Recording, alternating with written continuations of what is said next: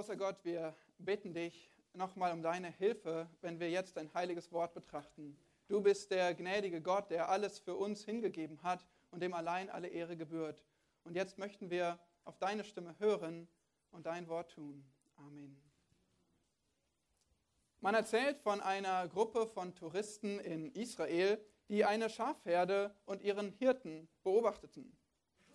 Der israelische Reiseleiter belehrte sie dann, dass, die, dass der Hirte, dass Hirten ihre Herden immer von vorne führen und sie niemals von hinten treiben. Kurze Zeit später fuhren die Touristen in ihrem Bus an einer Herde vorbei, bei der doch tatsächlich der Hirte hinter den Schafen lief. Sie machten den Reiseleiter schnell darauf aufmerksam und er hielt auch sogleich den Bus an, stieg aus und sprach mit diesem Hirten. Als er wieder einstieg, grinste er verlegen und sagte, das war nicht der Hirte, es war der Schlachter. Das kann man nachlesen bei Timothy Whitmer in seinem hilfreichen Buch Shepherd Leader, Hirte, Hirtenleiter. Und auch wir hören heute von Timothy, von Timotheus. Wir dürfen aus der Bibel hören von Timotheus, der auch ein Hirtenleiter war und dem ein Brief über die Leitung als Hirte geschrieben wurde. Und wir, wir hören heute nicht vom Schlachter, nur aus der Schlachter. Es geht heute um ein Leben und eine Lehre des Leiters, des erstklassigen Leiters und Dieners der Gemeinde Gottes, weil wir wünschen uns genau einen solchen Leiter als Hirten und wollen heute einen solchen Leiter als Hirten einsetzen. Timotheus er diente zu der Zeit, als der erste Timotheusbrief geschrieben wurde, in den 60ern, frühen 60ern nach Christus, diente er in der großen Gemeinde von Ephesus, die ungefähr zehn Jahre alt war, aber in der es schon eine ganze Reihe von Problemen gab. Zum Beispiel durch falsche Lehre, durch Materialismus, durch Unordnung in der Anbetung und auch durch unqualifizierte Leiter. Paulus selbst war nicht dort. Er war unterwegs in Mazedonien und Kreta. Aber er hatte Timotheus als seinen treuen Mitarbeiter in Ephesus zurückgelassen, um sich dieser schwierigen Situation in der Gemeinde anzunehmen. Und aus der Ferne schrieb Paulus Timotheus einen Brief, um ihn zu leiten und um ihn zu ermutigen in dem schweren Dienst, in dem er steht, um gesunde Lehre zu fördern und auch die richtige Ordnung in der Gemeinde. Und unser Predigtext ist mittendrin in diesem Brief in Kapitel 4 in Kapitel 4, da lesen wir zunächst auch vom Kontext von falscher Lehre in den ersten fünf Versen und ähm, sehen dann vor diesem Hintergrund die Belehrung und Ermutigung des Timotheus. In den Versen 6 bis 16 finden wir allein zwölf Imperative. Paulus macht deutlich, wie Timotheus, Timotheus sich nun in dieser Situation verhalten soll, worauf er achten soll. Und das ist ein zusammenhängender Abschnitt, aber sehr lange. Und wir fokussieren uns nur auf die letzten fünf Verse, auf die Verse 12 bis 16. Hier spricht Paulus sehr persönlich, voller Liebe und Sorge für den Hirten Timotheus. Und das, diese Verse, die drücken auch mein Herz aus, auch unser Herz als Hirten für dich, lieber André. Lasst uns gemeinsam auf 1 Timotheus 4, Vers 12 bis 16 hören.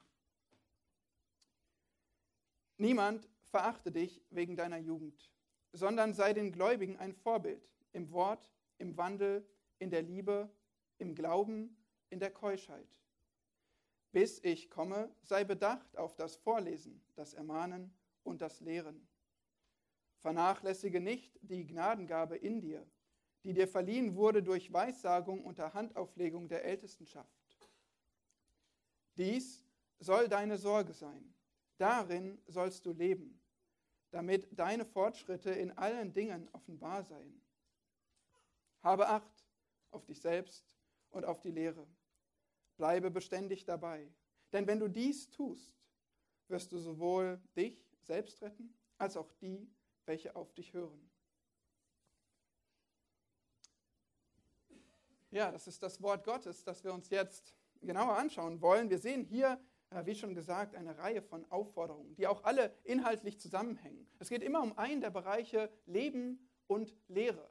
Und dann schließlich im Vers 16 wird im Fazit, werden beide zusammengebracht. Aber wir können auch diese fünf Verse wirklich jeden für sich nehmen, als einzelne Aufforderungen voller Imperative. Und so zeigen sie uns fünf unerlässliche Merkmale des Dieners und seines Dienstes. Und diese fünf Merkmale, die sollst du dir besonders zu, zu Herzen nehmen heute, André. Ja, und das ist auch ganz, ganz hilfreich. Ich meine, wenn du mal eine Hand anschaust von dir, dann kannst du da tatsächlich fünf Finger sehen, die werden dir helfen, äh, dir diese fünf Dinge zu merken. Und weißt du sogar, falls du doch mal was vergessen solltest, kein Problem. Du bist ja in der IT, im Support äh, vertraut und du weißt, dass man da viele Sicherungskopien macht. Und Gott hat extra für dich eine persönliche Sicherungskopie gemacht. Eine zweite Hand. Nochmal die fünf Merkmale. Also du hast alle fünf Finger gespiegelt und du wirst es dir merken können. Also höre fünf Aufforderungen, wie du die Gemeinde Christi leiten sollst. Fünf Aufforderungen, wie du die Gemeinde Christi leiten sollst. Erstens, sei ein Vorbild. Vers 12. Zweitens, sprich das Wort. Vers 13. Drittens, setze deine Gabe ein. Vers 14. Viertens, schufte für Fortschritte. Vers 15. Und fünftens, strebe nach Errettung. Vers 16.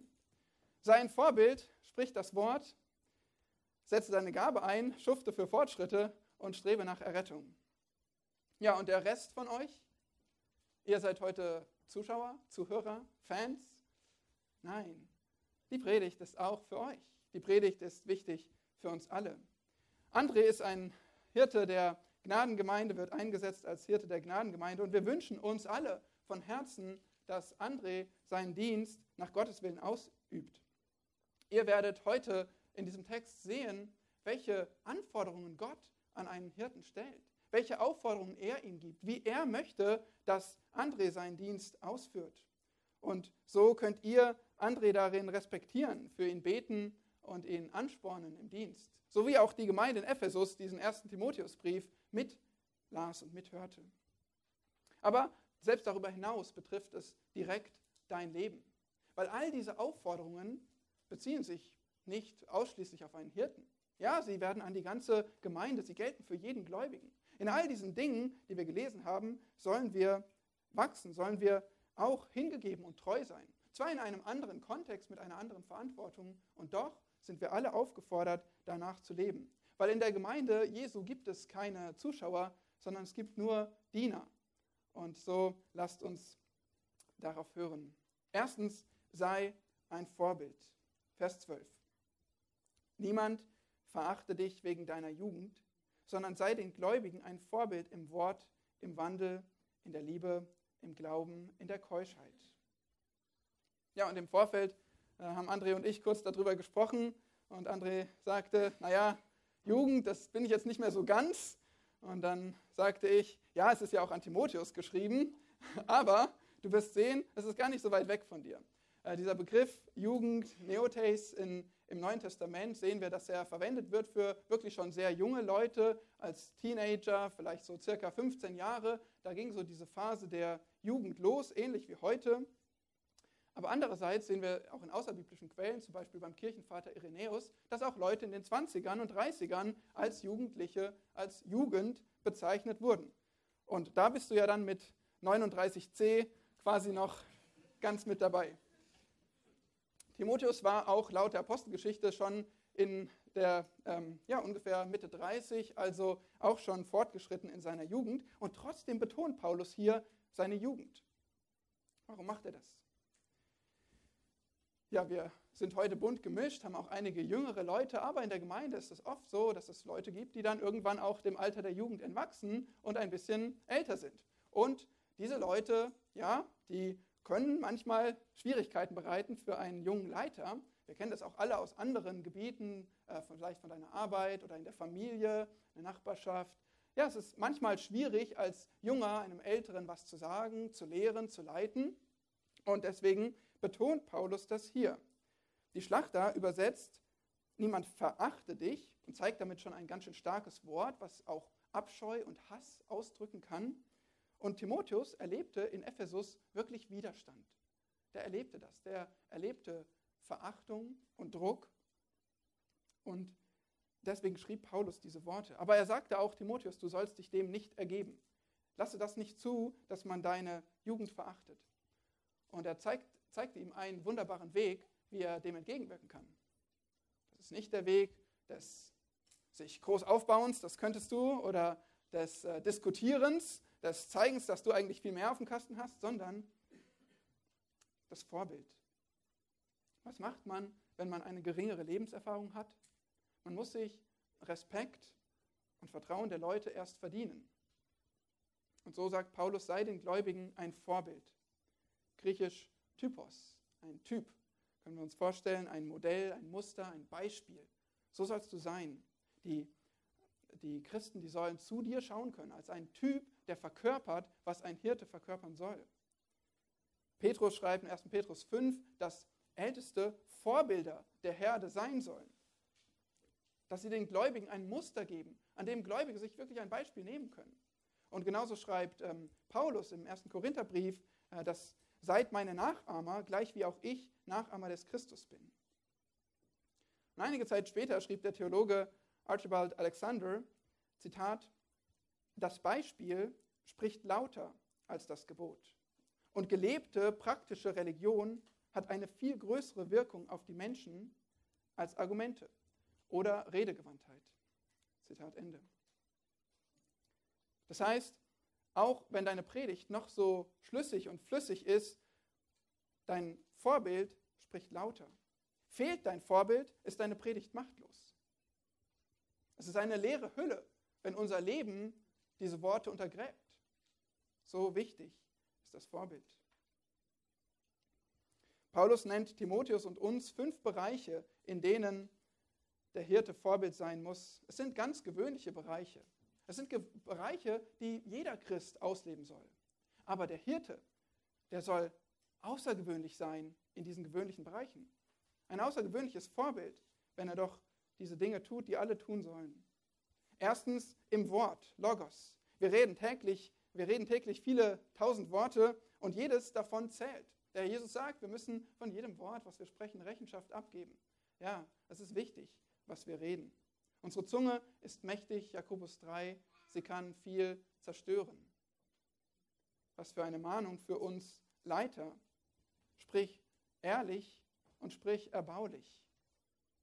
Gebrauche deine Worte, deine Zunge als weise Worte und zur richtigen Zeit. Zweitens im Wandel. Das bezeichnet den ganzen Lebensstil. Dein ganzes Leben muss zu deinem Reden und zu deinem Lehren passen. Du musst tun, was du sagst. Heuchelei wird Glaubwürdigkeit im Dienst sehr, sehr schnell zerstören. Und nicht nur das. Sie wird Menschen, sie wird ewige Seelen in die Irre leiten. Wenn wir etwas verkündigen und es selbst nicht tun, dann machen wir den Dienst kaputt und machen die Gemeinde, können Menschen kaputt machen. Ja, die Schafe passen sich eher deinem Leben an als deiner Lehre. Dein, passen sich eher deinem Verhalten an als deiner Predigt. Drittens, in der Liebe, Agape. Wir wissen, dass wahre Liebe laut der Schrift kein Gefühl ist. Nichts, was mal kommt, mal geht, sondern Liebe ist die Entscheidung zu geben, was dem anderen dient, egal was man fühlt. Und als Hirte musst du viel geben. Als Hirte musst du opfern. Paulus wusste das nur zu gut, wenn er uns in Kolosse 1 schreibt, jetzt freue ich mich in meinen Leiden um euretwillen und ich erfülle meinerseits in meinem Fleisch, was noch an Bedrängnissen des Christus aussteht, um seines Leibes willen, welcher die Gemeinde ist. Deren Diener bin ich geworden. Das war Paulus Einstellung zur Gemeinde, wie er sich für die Gemeinde hingegeben, geopfert hat. Möchtest du das auch, Bruder? Willst du dich so hingeben? Ich meine, es wird viel Widerstand geben, es wird Kritik geben, es wird dich Tränen kosten und Leid. Es wird dich Schlaf kosten und Gesundheit und vielleicht sogar dein Leben. Das ist, was wir uns als Hirten bewusst sein müssen. Das ist das Opfer, was wir bereit sein sollen, in Liebe zu bringen für die Schafe. Unser Oberhirte Jesus Christus gab all das für uns alle und wir sollen seinen Fußstapfen nachfolgen. Die Gemeinde wird merken, ob ihr Hirte sie liebt. Die Gemeinde wird das merken an, ja, an dem, wie wir unsere Zeit einsetzen, wie wir unsere Kraft einsetzen für sie. Sie wird es merken an deiner, deiner Lehre, deinen Predigten, welche Vorbereitung da reinfließt. Sie wird es merken an deinen Gebeten. J.C. Ryle sagt, Zitat, wenn du einmal überzeugt wurdest, dass ein Mensch dich liebt, wirst du gerne auf alles hören, was er zu sagen hat. Zitat Ende. So überzeuge deine Herde, dass du sie liebst. Viertens ist nicht im Geist, so wie es in der Schlachter steht, weil das folgt dem Textus Receptus und wir gehen nicht davon aus, dass es in den ursprünglichen Manuskripten steht. Also ist viertens im Glauben.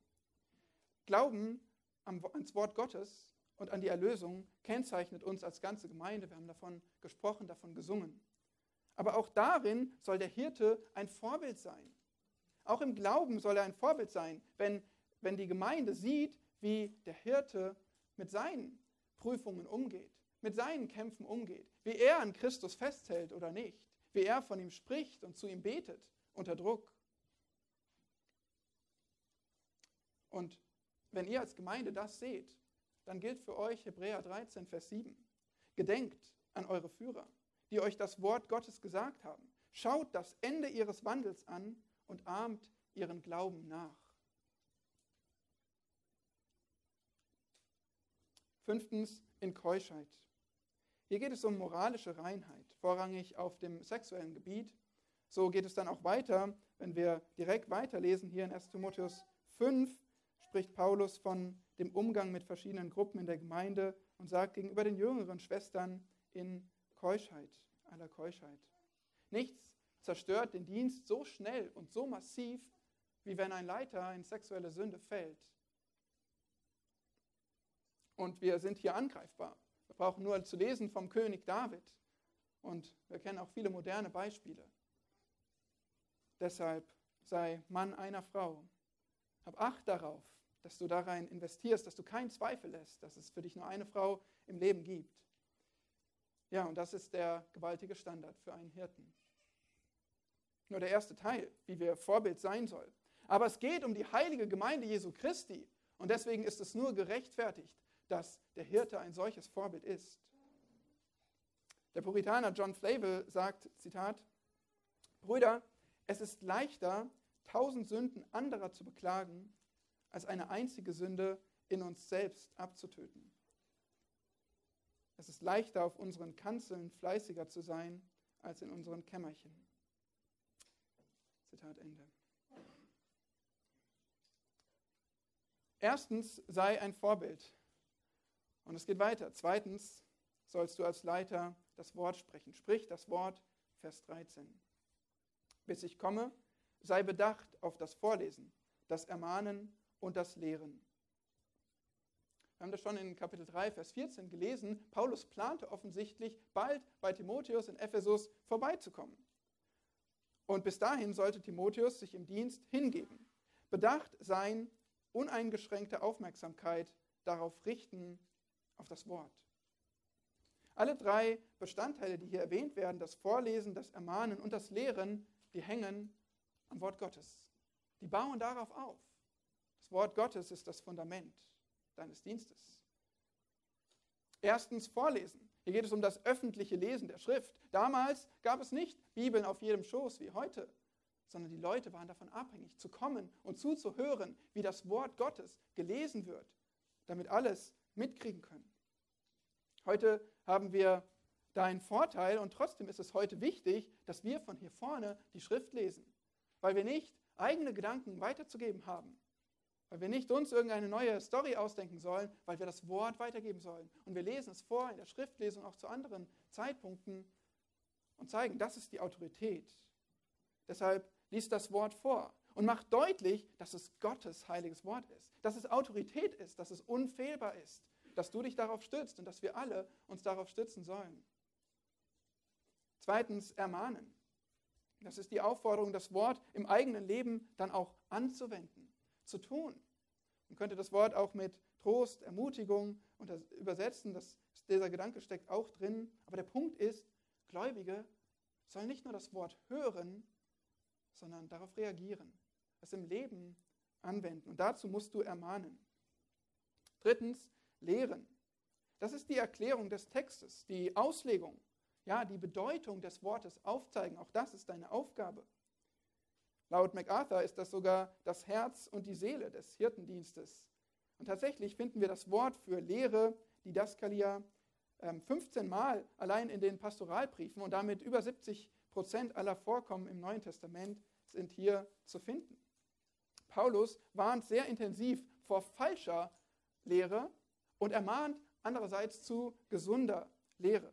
In Vers 11 können wir schon sehen, wie er sagt, dies sollst du gebieten und lehren, befehlen. Ein Gebot. Luther, der predigte, der legte aus, sonntags oft bis zu viermal.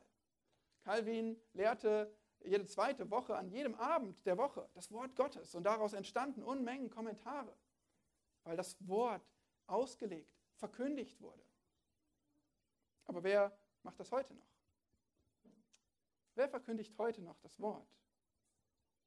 Das macht Arbeit, auszulegen, zu erklären, zu verstehen, was da steht, was es bedeutet. Viele Stunden studieren, vorbereiten und verkündigen. Oder wer traut sich überhaupt heute noch zu ermahnen oder gar zu gebieten? Wir wollen ja hören, was interessant und faszinierend ist. Wir wollen hören, was uns begeistert, uns unterhält, was unsere Seele streichelt oder in den Ohren kitzelt. Und dann sollst du hingehen und gebieten und lehren. Das ist nicht leicht. Und so wirst du versucht sein, faule Abkürzungen zu nehmen. Das merkt, wird schon keiner merken und, und nicht das Wort treu auszulegen und so zu verkündigen. Du wirst versucht sein, dich einschüchtern zu lassen, denn es wird Kritik geben. Und du kennst das auch schon. Die Zuhörer möchten nicht alles hören und sie kritisieren und manchmal verlassen sie deine Gemeinde. Wie gehst du damit um? Du musst felsenfest auf das Wort Gottes bauen. Du bist dazu berufen, die Wahrheit zu verkündigen, dafür einzutreten. Zu gelegener und zu ungelegener Zeit predige das Wort. Du hast einen Auftrag zu erfüllen und dein Auftraggeber sind eben nicht die Leute, die das ein oder andere nicht hören wollen. Dein Auftraggeber ist der Herr selbst. Paulus sagte, bis ich komme. Timotheus hatte Druck. Timotheus wusste, oh, Paulus wird, wird hier vorbeikommen. Der wird sehen, ob ich ihm gefolgt bin in dem, was er mir gesagt hat, ob ich hier in Ephesus das umgesetzt habe. Und du hast Glück, Paulus wird nicht vorbeikommen. Aber jemand anderes sagt, siehe, ich komme bald. Dein Auftraggeber, der Herr Jesus. Deswegen sei treu. Sei treu darin, ein Vorbild zu sein. Sprich das Wort und drittens, setze deine Gabe ein. Das ist Vers 14. Vernachlässige nicht die Gnadengabe in dir, die dir verliehen wurde durch Weissagung unter Handauflegung der Ältestenschaft. Ja, da sind wir schon. Haben wir schon so einen Vers, der nicht ganz so leicht zu erklären ist oder nicht so leicht zu verstehen. Nun, womit, was wissen wir? Gnadengabe, das kennen wir, Charisma kommt von Charis, von der Gnade. Gott gibt viele gnädige Geschenke, auch unsere Rettung ist seine Gnadengabe. Aber hier und so oft in den Briefen des Paulus geht es um die Befähigung zum Dienst. Eine Gabe, die dich ausrüstet zum Dienst. Was hatte Timotheus für Gaben? Nun, wir lesen von der Gabe zur Predigt, zur Lehre, auch zur Evangelisation, zur Leitung. Aber was bedeutet dann, sie wurde verliehen durch Weissagung? Prophetie, wörtlich Prophetea.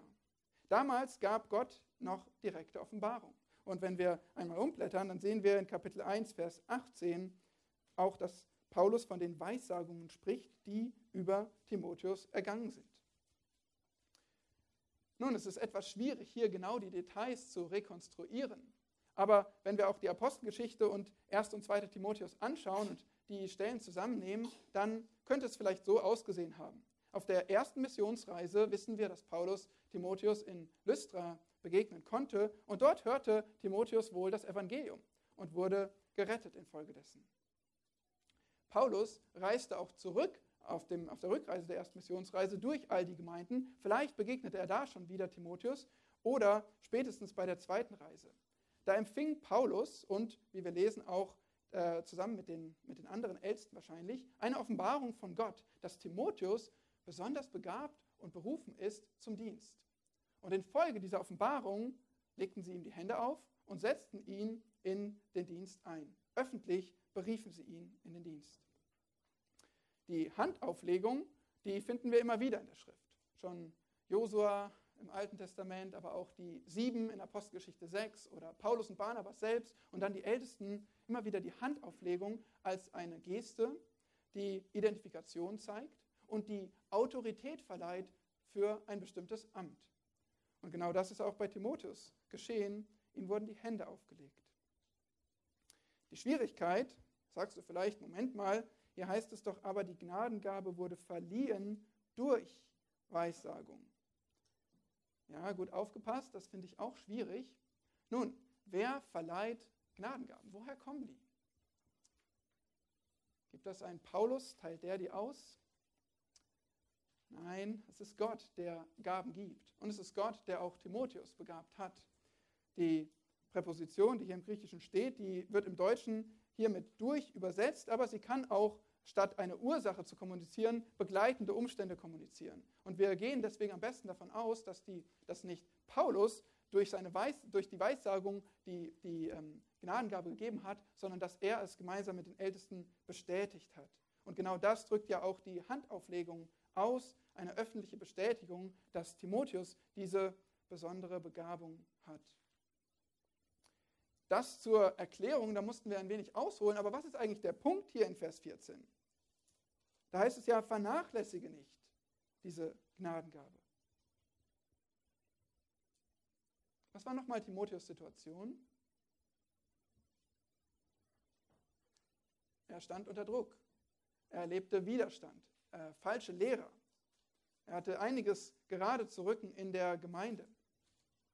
Selbst war er noch von jungem Alter.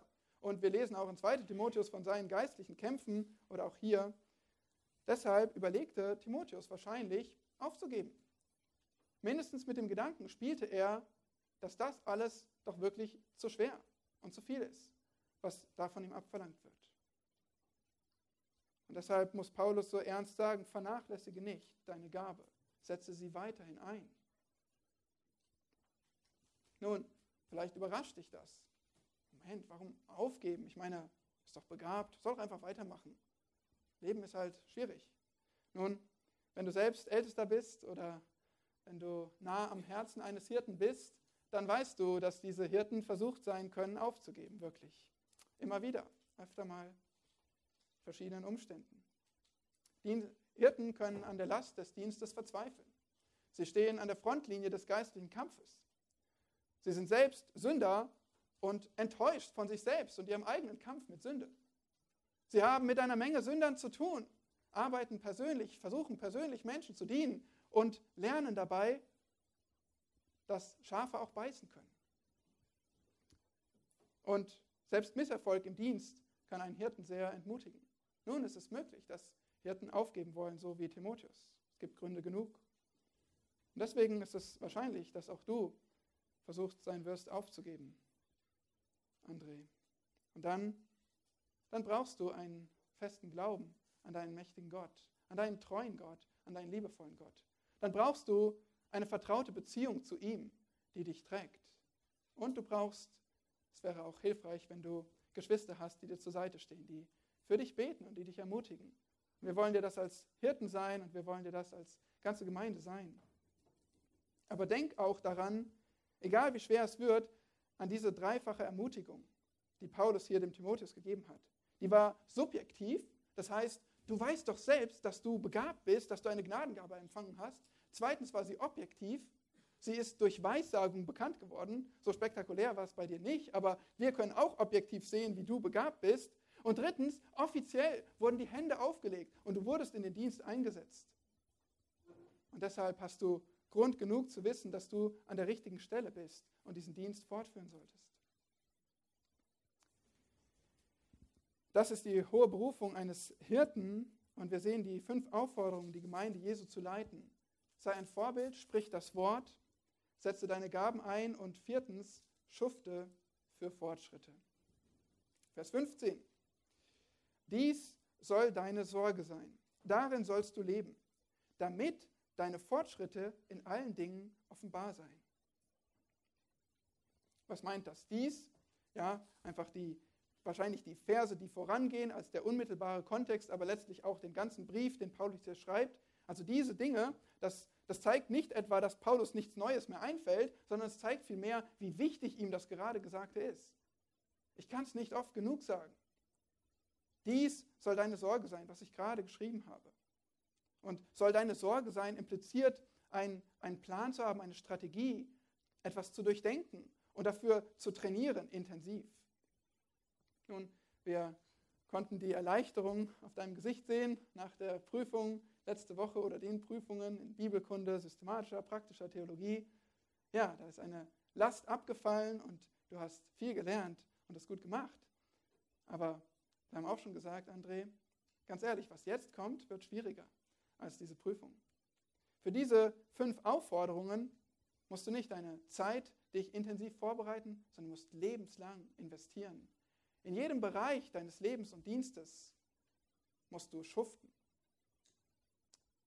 Paulus sagt, darin sollst du leben. Ja, der, die Aufgabe eines Hirten, das Amt des Pastors, das ist nicht nur eine Aufgabe für Sonntag. Das ist auch nicht nur eine Aufgabe für acht Stunden Arbeitstag. Das ist ein Leben, ein Lebensstil, eine Aufgabe für dein Leben. Und mit welchem Ziel?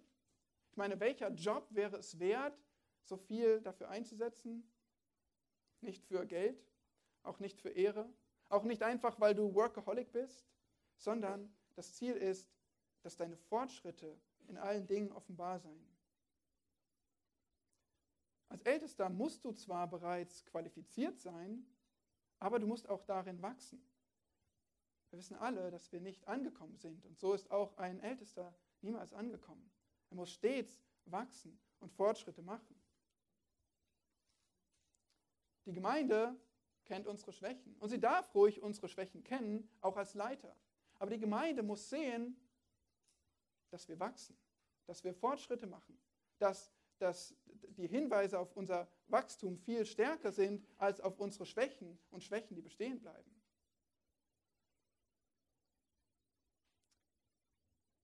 Schufte für Fortschritte. Und schließlich die fünfte Aufforderung für einen Leiter. Strebe nach Errettung. Vers 16.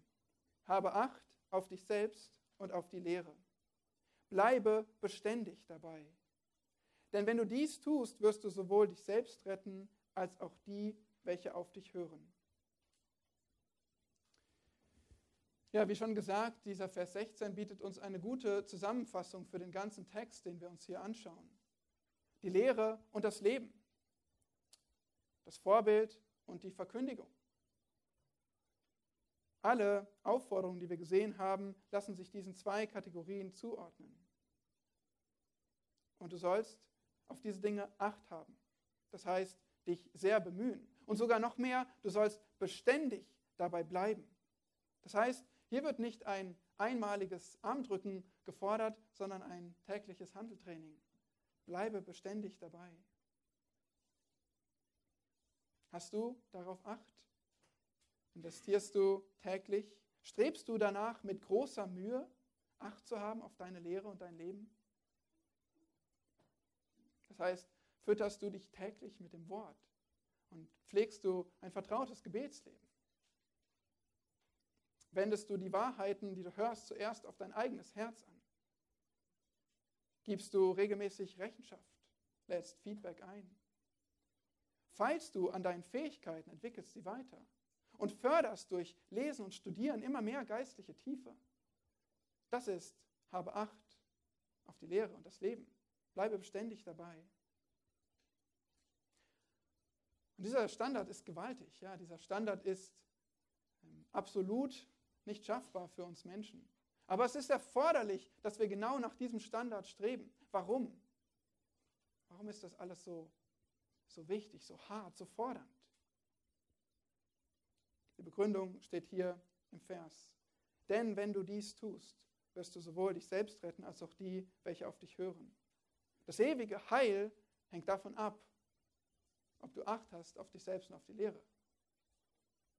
Kann ich das so sagen?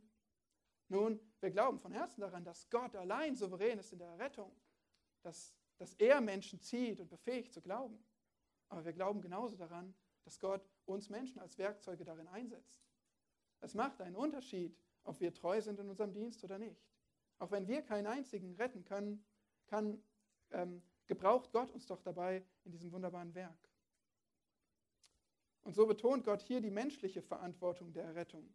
Nämlich erstens, dass Timotheus sich selbst retten wird, ganz im Sinne von Philippa 2, Vers 12, dass wir unser Heil mit Furcht und Zittern verwirklichen, die eigene Rettung verwirklichen, wie indem, indem wir ausharren in unserem Glauben, indem wir beständig dabei bleiben. Und zweitens, Timotheus wird auch andere retten, nämlich die, welche auf dich hören. Und das ist so, weil Gott entschieden hat, dass der Glaube aus der Verkündigung kommt. Römer 10. Gott möchte die Verkündigung seines Wortes gebrauchen, Menschen, die es verkündigen, gebrauchen, um damit Seelen in Ewigkeit zu retten. Was für ein Vorrecht, oder? Daran mitzuwirken. Was für ein Vorrecht, eingesetzt zu sein von Gott, diesen Dienst zu tun, sein Wort zu verkündigen, zur Errettung von Seelen. Und wenn wir darüber nachdenken, dann müssen wir uns fragen, kann, kann irgendein Opfer zu groß sein dafür? Daran müssen wir denken. Und es gilt aber auch für, für euch alle, die ihr hier seid. Heute freuen wir uns, heute feiern wir auch. Aber unser größter Wunsch ist nicht eine gelingende Feier. Unser größter Wunsch ist nicht ein, eine angenehme Einsetzung. Unser größter Wunsch ist kleiner als, als diese Realität, dass Menschen gerettet werden, zum ewigen Heil kommen. Das ist unser allergrößter Wunsch. Wenn du hier sitzt und nicht erlöst bist, wenn du keinen Frieden mit Gott hast, dann ist es Andres, mein, unser aller Anliegen, dass du heute dich erlösen lässt von deiner Schuld. Weil dafür ist Jesus Christus gekommen, ist Gott Mensch geworden, offenbart im Fleisch, um, um Versöhnung zu geben. Du bist in einer gefährlichen Situation, wenn du ohne Gott lebst, weil du trägst die Last deiner Schuld, deiner Sünde. Und du musst dich vor Gott verantworten. Aber Christus möchte für dich die Schuld nehmen. Und er möchte dich befreien, heute, wenn du das hörst und glaubst. Das ist unser allergrößter Wunsch auch an diesem Tag.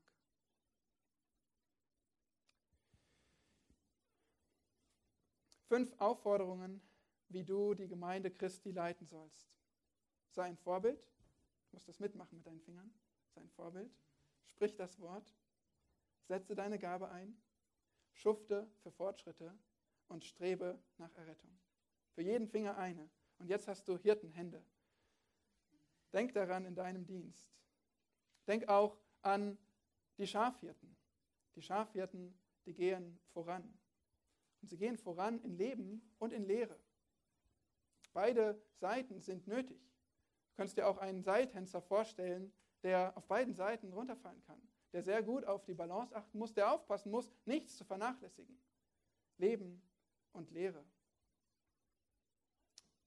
Denk auch an Timotheus, der Widerstand erlebte, der unter Druck geriet, der selbst sündigte und versucht war zu verzweifeln daran. Auch dir wird es so gehen und deshalb musst du auf der Hut sein und auf Christus schauen. Wie schaust du auf Christus? Erstens, indem du ihn nachahmst. So wie Machane sagte, Zitat, es sind nicht die großen Talente, die Gott so sehr segnet, sondern die große Ähnlichkeit mit Jesus. Zweitens, indem du abhängig von Christus dienst. Und so sagte Neil Maxwell, Zitat, Gott fragt nicht zuerst nach unserer Fähigkeit, sondern nur nach unserer Verfügbarkeit. Und wenn wir unsere Verlässlichkeit beweisen, wird er unsere Fähigkeit erhöhen. Zitat Ende. Drittens, indem du auf Gebet baust. Und so sagte nämlich Spurgeon, wie vielleicht viele von euch wissen, auf die Frage, was ist eigentlich das Geheimnis deines wunderbaren Dienstes? Spurgeon. Und er sagte, meine Leute beten für mich. Und das ist unsere Aufgabe, darin sind wir gefragt, liebe Gemeinde. Lasst uns beten. Herr Jesus Christus, wir flehen dich an. Wer ist dazu tüchtig? Wer kann diesem Maßstab gehorchen? Wer kann deiner Gemeinde dienen und dich recht vertreten? Es ist nur möglich durch deine Gnade, durch deine rettende Gnade, deine verändernde Gnade, deine bewahrende Gnade. Und so flehen wir dich an, dass du André befähigst und dass du ihn erhältst in seinem Glauben, in seinem Dienst, dass du ihn ermutigst, dass du ihm Wachstum schenkst, dass er dafür schuftet, sich einsetzt, dass er ein Vorbild ist und darin immer weiter zunimmt. Dass er nicht eigene Worte, sondern dein Wort verkündigt, was Frucht bringt in dieser Gemeinde. Wir beten, Herr, dass er sich nicht entmutigen lässt, dass er nicht seine Begabung und seinen Dienst vernachlässigt oder aufgibt, sondern ihn einsetzt. Und Herr, wir flehen dich an, dass du es gebrauchst zur Errettung von Seelen. Wir beten für jede Seele, die heute hier ist, dass du diesen größten Wunsch in Erfüllung gehen lässt und Glauben schenkst, dass heute der Tag des Heils ist. Und wir beten für uns alle, dass wir in diesen Aufforderungen selbst hingegeben sind und treu sind, dass wir danach streben, selbst Vorbilder zu sein, uns auf dein Wort zu verlassen. Ja, Herr, so wirke bitte Frucht in, in uns allen, die wir hier sind, in deinen Gläubigen und hilf uns auch einzustehen füreinander im Gebet, einzustehen für unsere Hirten, einzustehen für unseren André. Denn wir sind nur Menschen, nur Fleisch und sind abhängig von dir, unserem Gott.